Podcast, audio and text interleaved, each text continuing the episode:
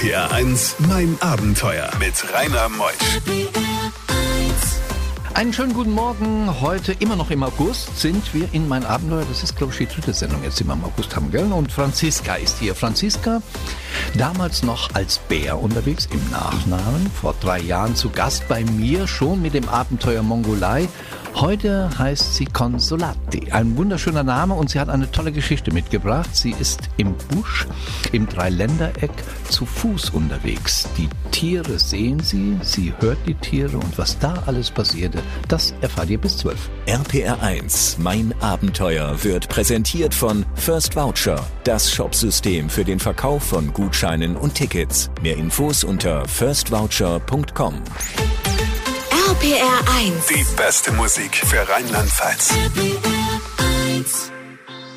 RPR 1, mein Abenteuer mit Rainer Meutsch. Franziska ist da, ich habe es eben schon gesagt. Damals Bär, jetzt Consolati. Ähm, wunderbarer Name, gell? Hast geheiratet, Felix, oder? Genau, hallo, guten Morgen. Den Felix habe ich mittlerweile geheiratet. Verrückt. Ja, das ist nicht nur verrückt, das ist sogar toll, weil ihr seid ja schon seit acht Jahren unterwegs in der Welt. Irgendwo habt ihr euch gesucht und gefunden, gell? Ja, kann man so sagen. Ich glaube eher gefunden als gesucht. In erster Linie, aber umso schöner, dass es trotzdem klappt. Ne? Bei der Zeitung, bei einem Volontariat, gell, ist es passiert. Ganz genau, da sind wir uns zufällig über den Weg gelaufen, haben sofort gemerkt, dass wir die Abenteuerlust teilen und auch die Ideen des anderen gut finden, die alle anderen bisher immer nur verrückt fanden. Ja. Ähm, und sind dann, ich glaube, als wir uns fünf, sechs Monate kannten, zum ersten Mal zusammen in die Sahara aufgebrochen. Du warst ja schon als 18-Jährige immer auf dem Sprung. Deine Eltern, die waren wahnsinnig geworden, gell? Ich fürchte schon. Die haben sich natürlich vor allem Sorgen gemacht. Ich glaube auch, weil sie nie diesen Reise- oder Abenteuerdrang hatten. Und als ich dann zum ersten Mal, als ich selbst entscheiden durfte, mit 19 ums Eck kam und gesagt habe, dass ich jetzt mit Beduinen durch die Sahara laufen will, äh, haben die mir natürlich erstmal einen Vogel gezeigt. Ja. Obwohl du ja, Franziska, dir hättest auch Geld verdienen können bei Germany Next Top Model von Heidi Klum. Eine so, so schöne Frau wie du zieht's dann raus zu Beduinen und da müsstest du doch oft auch Schiss gehabt haben, dass irgendwelche Machos hinter dir her wären. Also Germany's Next Topmodel hatte ich nie auf dem Schirm. Aber danke. Nee, ich hatte nie Angst. Also ich habe grundsätzlich äh, wenig Angst, würde ich sagen, weil ich dran glaube, dass die Welt im Großen und Ganzen eben immer gut ist. Und natürlich kann es passieren, dass man an die falschen Leute gerät, aber das ist dann eben Pech. Ja, das hast du gut zusammengefasst. Wie kamst du auf die Idee des Dreiländereckes äh, Simbabwe, Mosambik und Südafrika? Die Idee, die davor stand, war zu Fuß durch den Busch zu laufen. Ähm, und in Afrika zu laufen ist jetzt grundsätzlich weniger einfach als irgendwo anders auf der Welt, ne, weil man eben zwischen Wildtieren und Nationalparks oft einfach gar nicht laufen darf. Ähm, dann habe ich viel recherchiert, weil ich mir das dann trotzdem in den Kopf gesetzt habe und weiß, dass die Sachen irgendwie doch immer funktionieren. Und wenn sie eben in Afrika irgendwo funktionieren, dann war es bei meiner Recherche eben dieses Dreiländereck. RBR1, mein Abenteuer. Heute Morgen zu Gast die zweimalige Gewinnerin vom Autorenwettbewerb The Travel Episodes. Es ist Franziska Consolati. Sie kümmert sich auch stark ums Umwelt. Da hast du auch Jahre für gearbeitet, wobei du ja heute selbstständig bist, gell? Genau, ich habe als Pressesprecherin für eine Umweltorganisation gearbeitet, habe aber gemerkt, dass gleichzeitig Festanstellungen, Abenteuer und Schreiben zu viel des Guten ist und habe mich dann äh, natürlich für Abenteuer und das Schreiben entschieden. Und heute gehen wir in den afrikanischen Winter. Wir wollen eine Trekking-Tour machen. Wie weit war die vorgeplant und was ähm, oder wie macht man das vor Ort? Weil ihr geht ja komplett durch den Busch. Darf man das überhaupt? Man darf es, wenn man eben die, das Permit hat und das hatten wir, weil wir von diesen Rangern begleitet wurden. Also wir hatten eben zwei Ranger, die angestellt waren bei einer Ausbildungsschule und eben auch äh, künftige Ranger mit in den Busch nehmen und ausbilden und uns eben für diese äh, Touristenreise, was war ja keine Ausbildung, mit in den Busch genommen haben. Und man geht eigentlich ganz ähnlich vor wie bei unserer, unseren anderen Wanderungen oder Trekkingtouren, die wir zuvor gemacht haben. Man plant sehr ähnlich, weil man auch da alles im Rucksack dabei hat und sich selbst versorgt hat. Ähm, uns hat niemand das Wasser hinterhergetragen, Essen hinterhergetragen und wir haben abends auf unserer Luftmatratze unter dem Sternenzelt Afrikas übernachtet. Von daher war die Vorbereitung eigentlich sehr ähnlich und man konzentriert sich immer aufs Wesentliche. Ne? Essen, trinken, schlafen mhm. und alles andere ist völlig unwichtig. Wir kennen ja die Safaris. Man sitzt in einem Landcruiser, darf nicht aussteigen. Da hinten sind die Tiere. Was unterscheidet diese klassische Safari von dem, was ihr gemacht habt im Busch?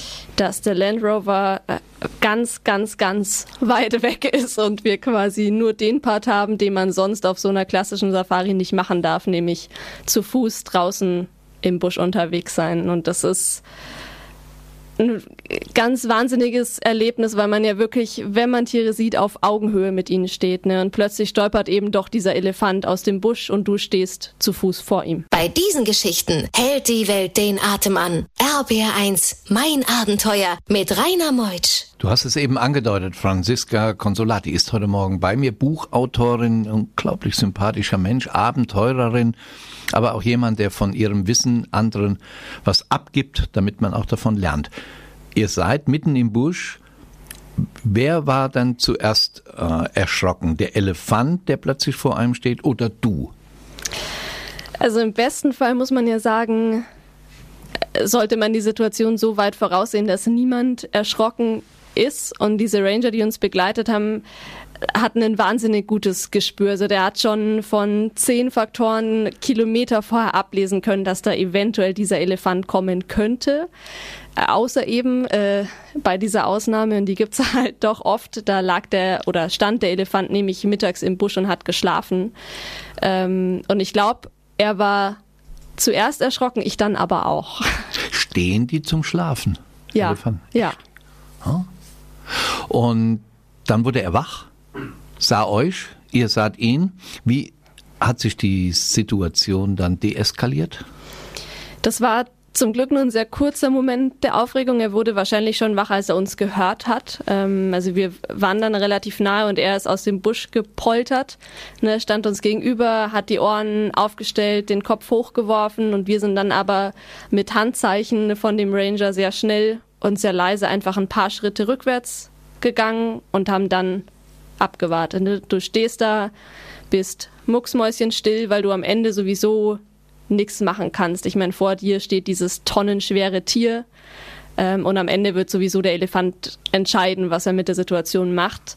Aber grundsätzlich ist er ja nicht auf Angriff aus. Also der ist mhm. erschrocken, ne, ist eigentlich ein friedliches Tier, will einfach nur essen und schlafen. Wir haben gewartet ähm, und irgendwann wurde er wieder ruhiger. Ich konnte es auch dann genießen, dass wir ihn so nahe beobachten dürfen. Und dann ist er auch wieder abgezogen. RPR1, mein Abenteuer Around the World. Die packendsten Stories von fünf Kontinenten. Franziska, wie sieht denn so ein Tagesablauf während so einer Trekkingtour? Ihr habt die ja über längere Zeit gemacht durch Zimbabwe, Mosambik und Südafrika. Wie sieht so ein Tagesablauf aus? Wann wird man wach? Wann geht man zum Bett? Was macht man zum Schluss, bevor man ins Zelt geht? Man lebt total im Rhythmus der Natur. Also wir hatten hier gar kein Zelt, wir haben ja unter dem Himmel auf Isomatten geschlafen, was heißt, dass du natürlich wach wirst, wenn die Sonne aufgeht, auch weil du Vögel hörst. Ähm, also setzt du dich langsam auf, dann gibt's erstmal einen Kaffee und ein Frühstück, dann noch im Morgengrauen packt man seine Sachen wieder zusammen und läuft erstmal eine ganz gute Strecke los, weil das natürlich auch die Zeit ist, in der die Temperatur noch einigermaßen angenehm ist. Ähm, dann hat man jeden Tag eigentlich eine wichtige Aufgabe und die ist eine Wasserquelle zu finden. Ähm, und entweder hat man irgendwelche oberirdischen Quellen, die der Ranger kennt oder die auf Karten eingezeichnet sind, oder aber man buddelt im Fluss zum Beispiel nach Wasser und das ist so die Hauptaufgabe, ne, weil Wasser braucht man natürlich. Und neben Wasserbuddeln läuft man eigentlich den ganzen Tag, macht eine lange, eine lange Mittagspause irgendwo unter den Bäumen im Schatten, guckt sich Vögel an, ähm, guckt sich Zebras an, ist beim Laufen irgendwo unterwegs, um irgendwelchen Spuren zu folgen, ne, zum Beispiel denen von Elefanten und abends kommt man dann an einem neuen Platz an, wo man die Luftmatratze ausrollt. Man macht das Lagerfeuer an, man kocht sich was, man schaut den Sonnenuntergang an und freut sich dann, wenn möglichst viele Sterne am Himmel erscheinen. Wenn du auf einer Isomatte liegst und da kommt plötzlich so ein schwarzes Tier mit so einem langen schwarzen Schwanz, der stechen kann. Hast keine Angst davor gehabt? Ist ja zum Glück dunkel nee, Quatsch, aber doch, natürlich gibt's äh, Skorpione und auch Schlangen. Äh, und natürlich muss man aufpassen. Also die Wanderschuhe zum Beispiel äh, packt man entweder in einen, in einen Beutel über Nacht, bevor man am nächsten Morgen reinsteigt, oder man hängt sie auf oder dreht sie um, damit nichts reinkriecht. Aber ein Skorpion ist ja jetzt auch nicht von Haus aus ein Tier, das den Menschen angreift. Ne? Also du passt ja eher auf, wenn du ähm, nachts barfuß schnell auf die Toilette willst. Das ist dann eher kritisch, aber der wird dich, glaube ich, nicht auf der Isomatte überraschen. Habe ich nicht bemerkt. Was zumindest. das für eine Toilette sein wird, mitten in der Wüste auf einer Isomatte, das erfahren wir gleich nach elf und weitere Geschichten von Franziska. RPR 1, mein Abenteuer mit Rainer Meusch.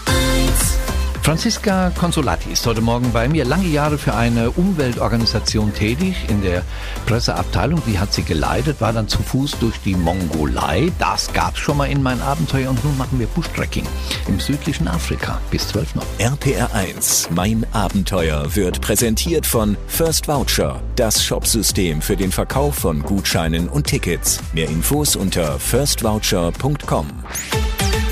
RPR 1. Die beste Musik für Rheinland-Pfalz. RPR 1, mein Abenteuer mit Rainer Meutsch. Franziska ist bei mir und wir werden gleich auch die Website nennen, denn äh, es hat, gibt noch so viele Informationen über dich. Du bist mitten im Dreiländereck im südlichen Afrika unterwegs auf einer Trekkingtour und dann habt ihr auch immer Wachen abgestellt. Gell? Es musste immer einer nachts Wache halten das warst auch mal du. Wie hast du das empfunden mitten im Busch? Ja, genau, das war äh, jede Nacht mindestens einmal ich. Also man hatte immer so einen ein oder zwei äh, Stunden Slot, bevor man dann den nächsten geweckt hat, der dann das Camp eben bewacht hat und ein Auge drauf hatte, ob sich wilde Tiere nähern. Ähm, und der Ranger hat schon versprochen, dass es irgendwann ein total schönes Erlebnis sein wird, nachts allein im Busch wach zu sein aber wahrscheinlich noch nicht in den ersten Nächten. Und ich muss auch sagen, die ersten zwei, drei Nachtwachen waren weniger entspannend, weil du ja die Aufgabe hast zu bemerken, wenn Tiere kommen. Ne? Und es ist auch wahrscheinlich, dass Tiere kommen. Also leuchtest du die ganze Zeit mit der Taschenlampe nach, um nach Augen zu gucken. Und du hörst natürlich ganz viel. Und man hört auch wirklich immer ganz viel. Und gleichzeitig wünschst du dir aber nichts mehr als dass keine Tiere kommen, weil du ja irgendwie auch diese Verantwortung über diese Gruppe trägst. Hast du denn auch Löwengebrüll gehört? Die haben ja einen ganz eigentümlichen Ge ja, ja Gebrüll. die sind wahnsinnig laut. Ja, und die haben wir gehört. Wir haben fast jede Nacht Hyänen heulen gehört oder kichern. Die kichern ja. Ähm, wir haben Leoparden neben dem Camp gehört. Ähm, also werden, es war Ich habe mal gehört, dass wenn Leoparden kommen, zuerst Affen auch aufmerksam auf diese Tiere werden. Stimmt das? Hast du das irgendwie mitgekriegt? Ja, auf jeden Fall. Also wenn Affen da sind oder generell werden Tiere ja sowieso meistens vor uns aufmerksam auf andere Tiere. Und eben in der Nachtwache, in der die Leoparden oder der Leopard kam, saßen in ein paar Bäumen weiter über uns Baboons. Und die haben total friedlich geschlafen, man hat nie was gehört, bis sie eben plötzlich ganz laut und hysterisch zu kreischen angefangen haben. Da wusste ich schon, da ist was im Busch buchstäblich und habe eine Minute später den Leoparden gehört. Aber Felix war da. Er kam mit der Taschenlampe. Nee, der hat tief und fest geschlafen. Jetzt wollte ich ihn als großen Retter darstellen. Dann lassen wir ihn schlafen. Wir, wir lassen ihn schlafen. Das war gerade kein Gebrüll vom Löwen, das war das Niesen von Ingo. RBR1, mein Abenteuer. Franziska Consolati ist heute Morgen bei mir extra angereist aus Traunstein und erzählt über ihre Abenteuer Trekking, Bush-Trekking im südlichen Afrika. Wie viele Tage ging es eigentlich, Franziska? Zehn. Zehn Tage? Zehn Tage. Was war für dich das äh, emotionalste Erlebnis, spannendste Erlebnis während dieser zehn Tage? Puh, gar nicht so einfach ein, ein spannendes Erlebnis zu nennen, aber die Nächte waren auf jeden Fall das, was für immer bei mir hängen bleiben wird, weil das einfach ein unglaubliches Gefühl ist, eben wenn du die Einzige bist, die wach ist, irgendwo neben einem Feuer in Afrika sitzt ähm, und Löwen brüllen hört. Und es hat sich erstaunlicherweise nie komisch angefühlt, sondern immer genau richtig. Und das sind sicher die Momente, die ich nie vergessen werde, aber auch wie sich's anfühlt, zum ersten Mal äh, zu Fuß, ne, und ich bin 1,67 Meter groß, einem riesigen Elefanten gegenüber mhm. zu stehen. Und du hast dann auch das Trommeln der Menschen in verschiedensten Dörfern gehört, aus oder in der Ferne. Ja, das war ganz spannend, weil wir Menschen die ganze Zeit über nie gesehen haben. Ähm, und trotzdem saßen wir dann eben an diesem Flussufer am Limpopo und der bildet die Grenze zwischen Südafrika und Simbabwe. Und auf der anderen Seite, also in Simbabwe, haben wir in der Ferne oft abends schon auch beim Sonnenuntergang die Buschtrommeln gehört. Auch das Singen, den ja, Gesang? Echt? Ja, auch den Gesang. Das ist schon romantisch, gell? So gab doch den Film Jenseits von Afrika, glaube ich, gell? Robert Redford oder irgendjemand wunderbare Filme gibt es ja aus Afrika. War das diese Atmosphäre? Die besondere Art der Stille? Auf jeden Fall, ja. Es war sehr, sehr ursprünglich. Also entweder eben total still, aber trotzdem natürlich immer mit diesen Buschgeräuschen. Also du hörst eben immer irgendeinen Vogel oder irgendein Tier in der Ferne oder eben die Trommeln. Unsere Franziska, sie hat ja mit Kurzgeschichten gekritzel im Sand gegen die große Einsamkeit den Autorenwettbewerb des Reiseblogs The Travel Episode gewonnen und sie hat ein Buch geschrieben, in Deutschland um die Welt. Da kommen wir gleich nach halb drauf. Bei diesen Geschichten hält die Welt den Atem an. RBR1, mein Abenteuer mit Rainer Meutsch. Ich habe es eben erwähnt, Franziska, du hast ein Buch geschrieben, in Deutschland um die Welt. Interessant, allein die Wortzusammenstellung. Um was geht's da? Das sind Erlebnisse von allen Kontinenten, also die, die mir am allermeisten nach den Reisen hängen geblieben sind, die ich zu uns nach Deutschland hole. Also zum Beispiel ähm, Whale-Watching in Deutschland, einen hinduistischen Tempel besichtigen in Deutschland. Da, das gibt's? Ja, in Hamm.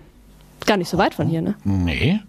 Das stimmt. Ist das das Hamm im Westerwald oder im Westfalen? In Westfalen. In Westfalen, na immerhin. Wir haben das Reifeisenmuseum dann auch. Das Reifeisen ist entstanden im Westerwald, auch in Hamm, Weierbusch, Flammersfeld. Erzähl mal weiteres Abenteuer, die es in Deutschland gibt aus der Fernwelt. Ecken. Also das, das Buch ist mein zweites Buch. Das erste war das aus der Mongolei, das hatten wir vorher schon. Ähm, hat insgesamt 69 Kapitel. Es gibt auch einen Sonderteil äh, und aus jedem Nachbarland ein Erlebnis, das uns um die Welt führt.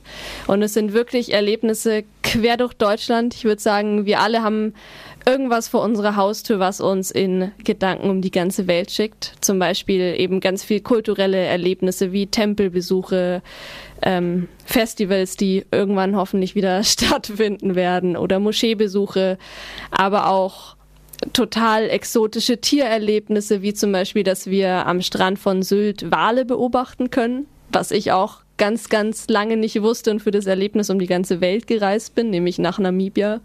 Dabei hätte die Zugfahrt nach Sylt auch gereicht. Ähm, wir haben eine Kolonie pinker Flamingos, die an der Grenze zu Holland leben und brüten, die wir da beobachten können. Und das ist die gleiche Art, die sonst in Chile in der Atacama-Wüste zu Hause ist. Wie komme ich an das Buch? Äh, es gibt es überall, wo es Bücher gibt. Ne? Also in jeder Lieblingsbuchhandlung ums Eck und online natürlich auch überall. In Deutschland um die Welt. Ein enorm klasse Titel. Deine Website?